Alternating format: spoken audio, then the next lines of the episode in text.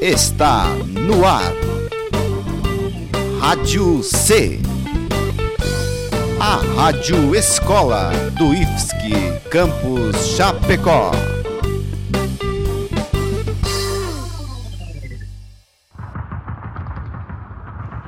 Guerras. Civilizações perdidas. Grandes navegações.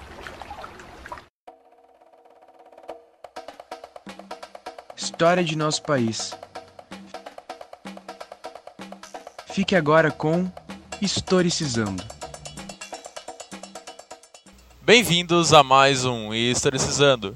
E hoje, com vocês, Incas e a chegada dos espanhóis. Então bora lá que o conteúdo de hoje tá bem legal.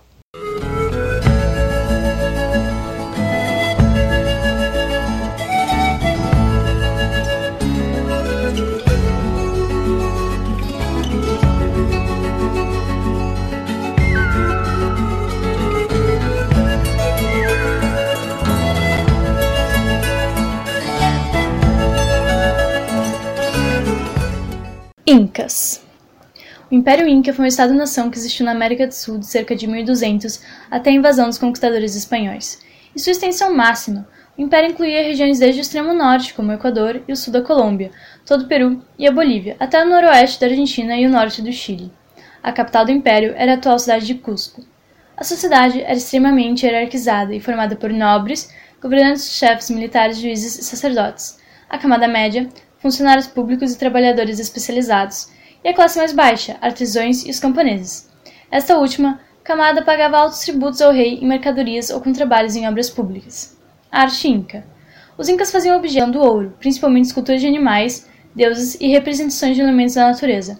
O artesanato inca também foi um elemento importante da cultura. Faziam cestos e redes com fibras vegetais. Também pintavam em tecidos utilizando tintas naturais, sangue de animais, minérios, carvão, etc. Arquitetura Inca. Os Incas utilizaram a pedra como base das construções. Embora habitassem uma região montanhosa onde a dificuldade de construir é maior, construíram templos, diques, canais de água, casas, palácios e observatórios astronômicos. Para ligar as construções, fizeram uma rede de estradas de pedra. Mitologia e religião. Segundo as lendas incas, o mundo foi criado por Viracocha, o Todo-Poderoso. Os incas eram politeístas, pois acreditavam em vários deuses. Estes deuses incas estavam ligados à natureza. Portanto, havia um deus trovão, da chuva, do sol, do vento.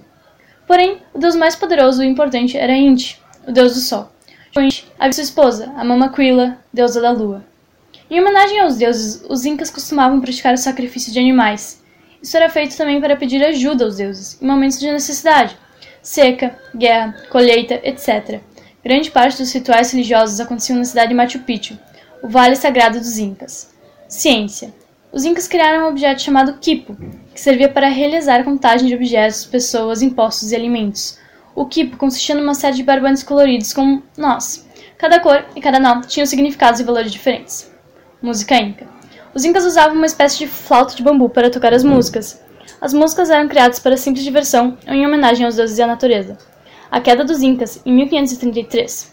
A área de influência e a grande quantidade de guerreiros sob o comando do imperador não foi suficiente para deter os avanços dos conquistadores espanhóis. Além disso, os incas acabavam de ser da chamada Guerra dos Dois Irmãos, conflito interno pelo comando do império entre os dois filhos do imperador Huayna Capac, onde estima-se que 100 mil pessoas morreram durante os conflitos em ambos os lados.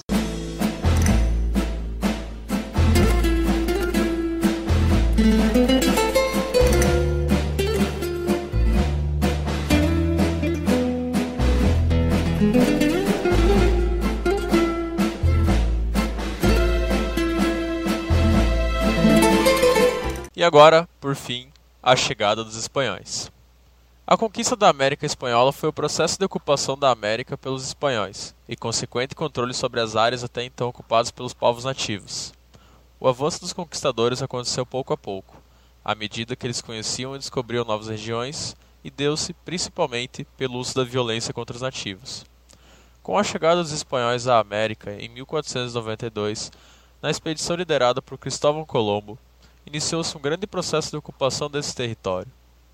Os conquistadores encontraram na América, chamada de Índias por eles, grandes civilizações que possuíam estruturas políticas e sociais bastante complexas. o que conferiu grandes dimensões ao empreendimento espanhol. A chegada dos espanhóis ao continente americano aconteceu durante o processo das grandes navegações, que ocorreram a partir do século XV, em virtude da necessidade de encontrar novas rotas comerciais para expandir o comércio europeu.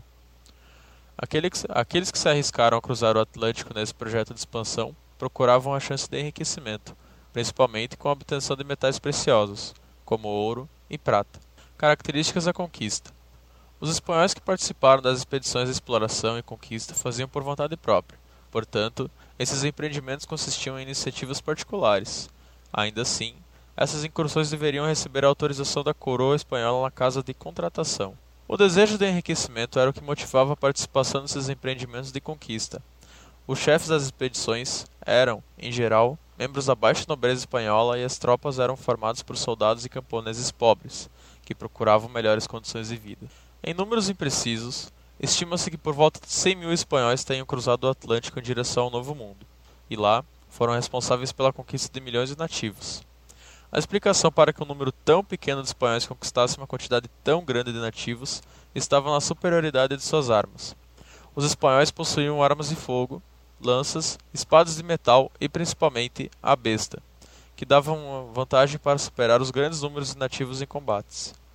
Além disso, séculos de guerra e combate contra os muçulmanos na Península Ibérica deram aos espanhóis um grande conhecimento tático em guerras. A vitória espanhola também pode ser explicada pela questão biológica pois o contato dos nativos com os espanhóis era, por vezes, mortal, por causa de uma série de doenças que não existiam na América e que atingiram de maneira fulminante os indígenas, matando vários deles rapidamente. O medo também era um fator a ser levado em consideração, uma vez que muitos indígenas tinham completa, completo pavor de cavalos, animais que não existiam na América até aquele momento, e pensavam que os espanhóis eram encarnação de deuses, como no caso dos astecas os quais acreditavam que os conquistadores liderados por Hernán Cortés eram mensageiros de Quetzalcoatl, uma das principais divindades astecas. Violência. A violência na conquista da América por parte dos espanhóis foi uma forte característica daquele momento, e isso ficou evidente com os relatos do frei espanhol Bartolomeu de las Casas, forte defensor dos indígenas, que agiu em defesa desses povos contra a brutalidade utilizada pelos espanhóis. Durante sua vida, ele escreveu uma série de textos denunciando a violência dos conquistadores e relatando os mais cruéis atos realizados. E esse foi mais um Historicizando. Conteúdo, produção, locução e mixagem: Ana Paula Rampanelli, Eduarda Lanzarin, Lucas Rames, Leonardo Agostini e Iago. Estudantes do curso técnico em Informática integrado ao ensino médio do Instituto Federal de Santa Catarina Campus Chapecó. Orientação: Professor Adriano Larentes da Silva.